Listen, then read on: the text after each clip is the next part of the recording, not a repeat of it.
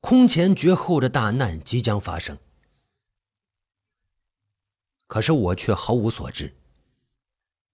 不但是我，就是平时对自然灾害预感灵验的狗啊、老鼠、蚂蚁等等，也都蒙在鼓里。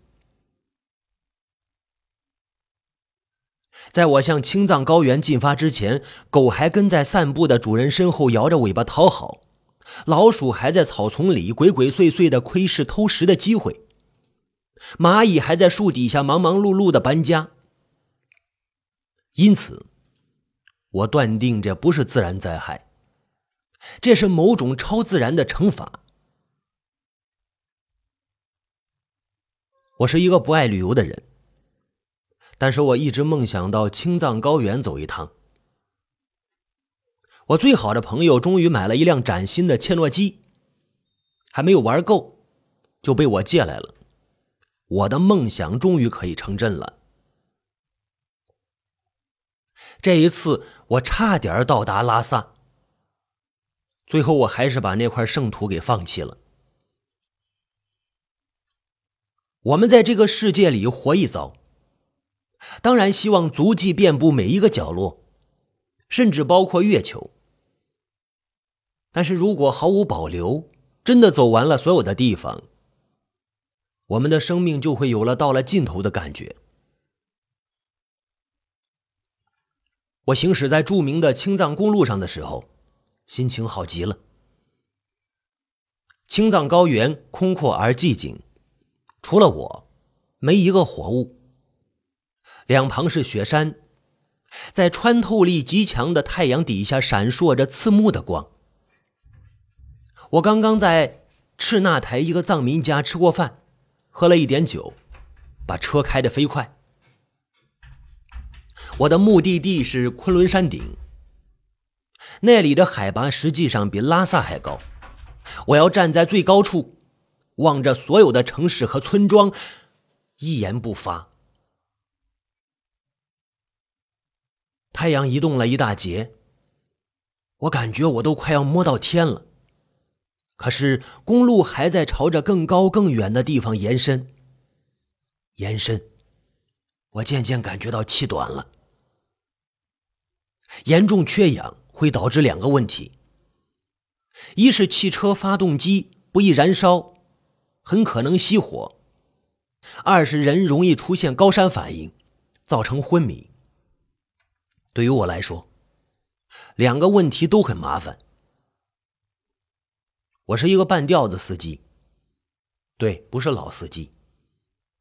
我的这儿只花了钱，却没有参加培训。车出任何故障，我都束手无策。还有，这里是无人之境，万一我倒下了，那就等于把自己永远献给了大山，或者秃鹫。可是，我固执的朝前走，心情如朝圣一般的庄严。突然，那座碑。就摆在了前方，那是一尊神。我似乎还缺乏一点必要的心理准备，我的心抖了一下。那碑的四周挂满了藏语经幡，天地都凝固了，只有那五颜六色的经幡在强烈的飘摆，极具动感，声音也很大，哗啦啦啦啦啦啦啦，哗啦啦啦啦啦啦啦。我跳下车。走近了他，我看见了四个大字“昆仑山口”，还有一行小字：“海拔四千七百六十七米。”我到了。这时候已经快黄昏了，空气稀薄，天高地远。我四处瞧望，并没有产生气吞山河的豪迈的情怀，却有一种恐惧感掠过心头。我感觉这个地方虽然平平静静，却暗藏着某种杀机。这个时候，我听见了一阵亮莹莹的歌声，是是歌声，一个女孩的歌声。在这人迹罕见的地方，在这天堂的郊区，能听到歌声，是一件多么令人惊诧的事啊！谁在唱歌？这里连只鸟都看不见，怎么突然出现了一个女孩的歌声？我一下想到车上那把蒙古刀。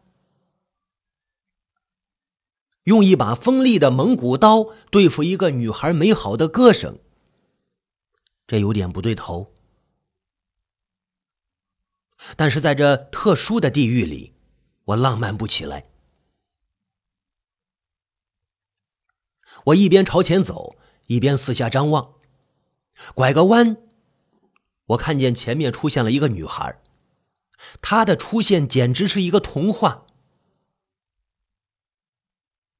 他一定以为这个地方不会有同类了，正朝着天空放声歌唱。路边停着一辆切诺基，啊，很巧，他的车也是切诺基。我注意听他唱的歌词，可是我听了半天还是听不懂。嗨！我喊了一声，歌声陡然止住了。他回过头来，惊讶的看着我。他看起来有二十二三岁的样子，个子很高，身材好极了。他穿着一身不太常见的衣服，有点像泰国空姐穿那种服装，呃，花花哒哒，有很强的异域民族风格。他的头发很长，高高的竖起来。脸很白，从这一点我就断定他不是当地人。这地方怎么冒出来一个女孩？天上掉下来的？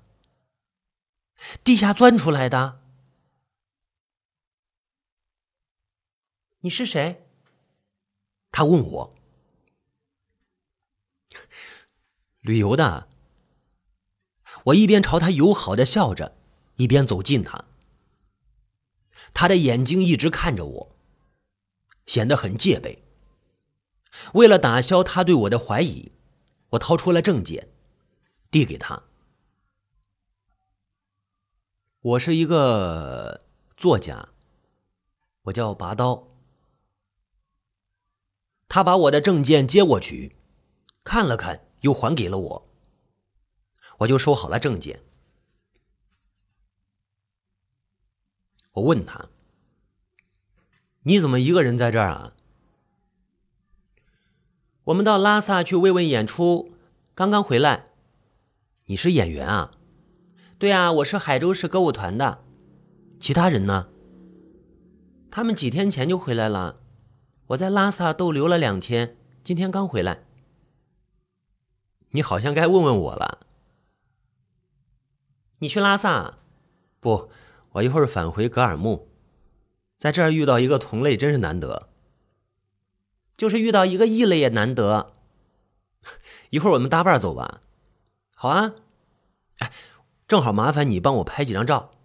我拿出了照相机，我拍不好，没关系。我只剩下三张胶片了。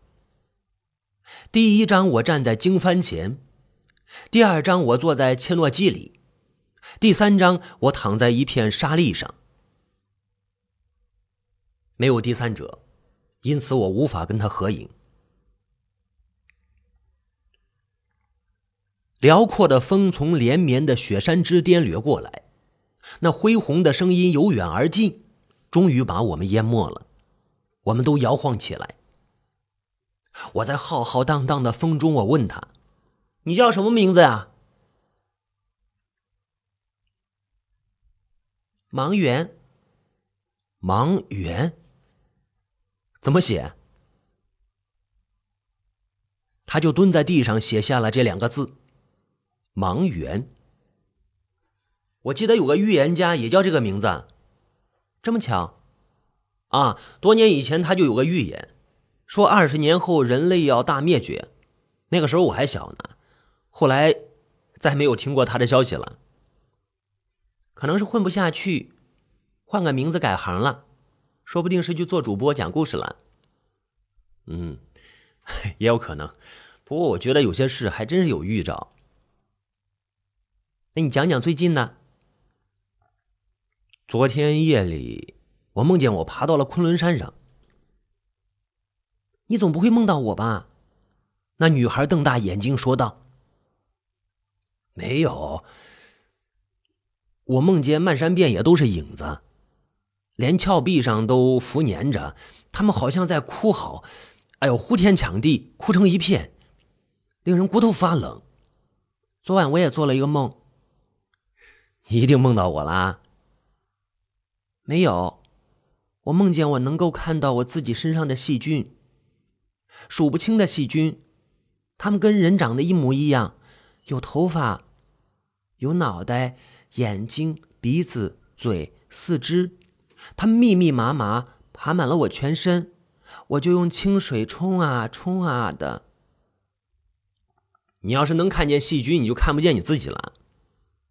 嗯，你说的还真对。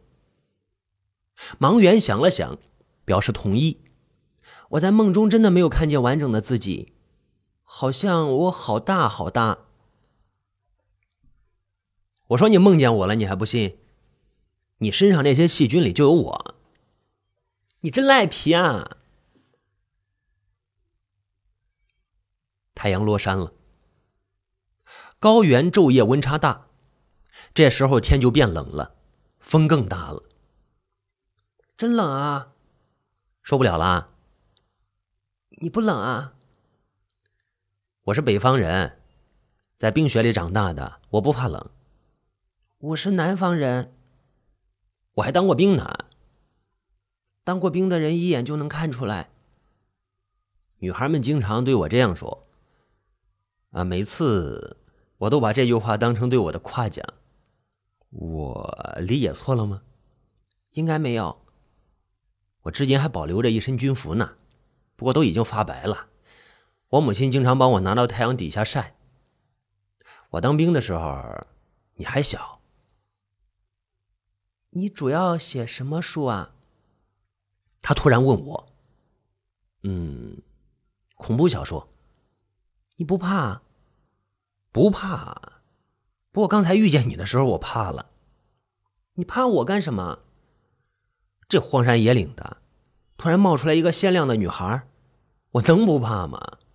我当时怀疑，你就是在等我的。我还怀疑你是在这儿等我呢。他笑了起来。哦，咱们走吧。不，我再待一会儿。我想看看昆仑山的星星什么样。真是女孩子。星星一会儿就出来了，咱们到车里去等吧。到我车里还是到你车里？我又戒备起来。我的吧，我的车暖气特别好。我跟他一前一后上了车，都坐在了后排座上。我警觉的查看了一番，车里没什么埋伏。你讲个故事吧，他提议。呃，恐怖故事啊？嗯，好啊。恐怖故事是讲给男人听的。我给你讲爱情故事。嗯，最好是恐怖的爱情故事。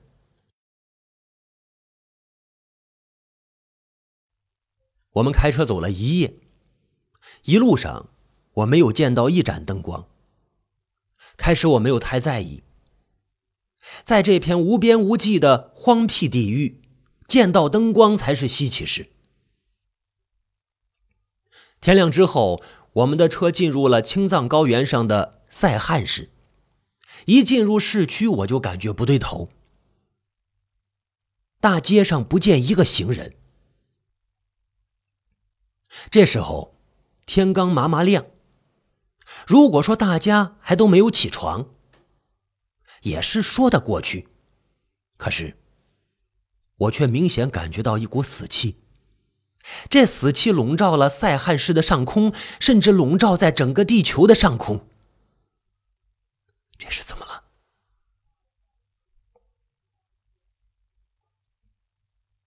我把车开到盲园的前面，停下来。我跳出来，干什么？他也停下来问我：“呃，找个卖早点的垫垫肚子。”我跟他说道。我四下张望了一圈，路边的门面房没有一家开门。盲员在车窗里看着我，我朝他摆了摆手，做了个无奈的表情，跳上车，继续朝前开。天越来越亮了，而街道上还是不见一个人影，显得极其空旷。不祥之感再次在我的心头升起。路边的一座座楼房冷清清的伫立着，所有的窗子都黑洞洞的，整个城市充斥着一种肃杀之气。这个世界死机了。我看看表。已经到了上班的时间，可是路边的商场、银行、宾馆等等都没有开门，更没有人出现。我一直朝前开，路过一个十字路口，我没看见警察。我故意把车停在十字路口，不停的按喇叭，等待警察的出现。尽管我把喇叭按的是震天响。还是没有人理我。平时这些警察躲都躲不开，今天全部休息吗？我跳下车，站在十字路口，视野更开阔了一些，朝东南西北眺望了一圈，连只鸡都没看见。我慌了神了，跑到。盲园的车前，大声对他说：“多怪啊！这个城市一个人都不见了。”我也觉得有点怪。走，我们到市政府去。市政府有吃的。我们首先得弄清楚这是怎么回事啊！我们在空荡荡的城市里转来转去，终于看见了政府大楼，那是城市的心脏。没有门卫。也用不着出示证件，我的车径直闯了进去。我把车停在市政府门前，三步两步的跑进了办公大楼。大楼里空荡荡的，还是没有人，各个办公室都锁着。心脏停止跳动了，我知道是出大事了。我急忙掏出手机。想给谁打个电话，想来想去，应该给幺幺零报警。可是我的手机没有信号。我疾步跑出办公楼，抬头一看，一双深邃的眼睛还在车窗里盯着我。我猛地停住了，他的眼睛突然让我感觉到无比的恐怖。我想起了那漫山遍野的嚎哭声。盲元笑起来。他笑着下了车，对我说道：“干嘛你急的？到底怎么了？”我愣愣的看着他。他是谁？他怎么突然就出现在我的眼前？为什么我除了他再也见不到一个同类？你怎么啦？你怎么不说话？坏了，出事了！这个城市一个人都没有。嗯，是不是放假呀？他四下看了看，今天是周末吗？不是，那就奇怪了。你带电话了吗？我的手机没有信号。没带。你给谁打？我想看看家里人在不在。你怀疑这个地球上的人都消失了？我想是。不可能，这个世界一定发生了大灾难。我们再到别的地方看看吧。不，我们赶快走，离开这里。为什么？说不定这座城市里发生了瘟疫，连医生都死光了。可是，大家的尸体呢？或者，有一个巨大的恶魔在作祟。我一边说，一边惊慌的上了车，开出了市政府。他的车在后面紧紧跟随。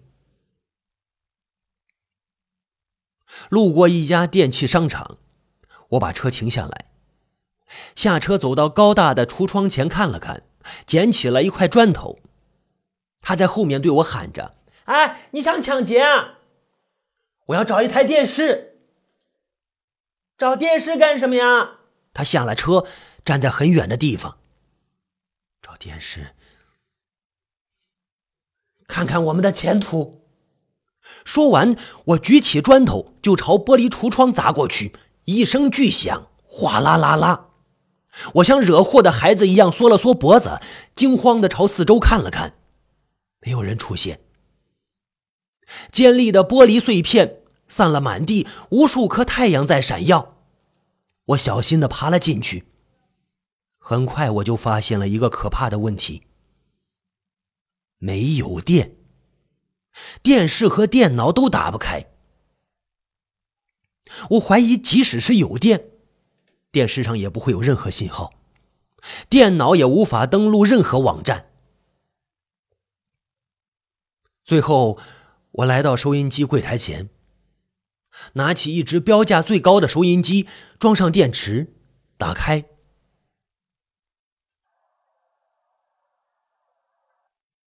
只有哧哧啦啦的电流的杂音，我不停的调频，仍然收不到任何节目，所有的信息都中断了，所有的联络都切断了。是，过去我们经常感叹这个世界太小。一个岳阳电话或者一个 email 就过去了，就跟面对面一样。即使是真见面，也不过是朝发夕至。此时我感觉这个世界蓦然变大了，大的无边无际，令人绝望。而我的亲人，我的同事。我的熟人都一下子变得遥远了。他们，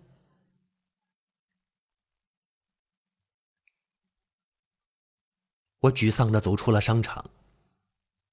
忙员在焦急的等着我。我朝两边看了看，旁边有一个储蓄所。我的心顿时有些痒。那里边有一沓沓的钞票。崭新的钞票，立马就可以把我变成富翁。这是一座空城，我想拿多少就拿多少。很快我就打消了这个念头。假如地球上的人真的都消失了，还 拿钱干什么？有时候一麻袋钞票比不上一个面包。比如在一片走不出去的沙漠里，现在这个地球就像一片走不出去的沙漠。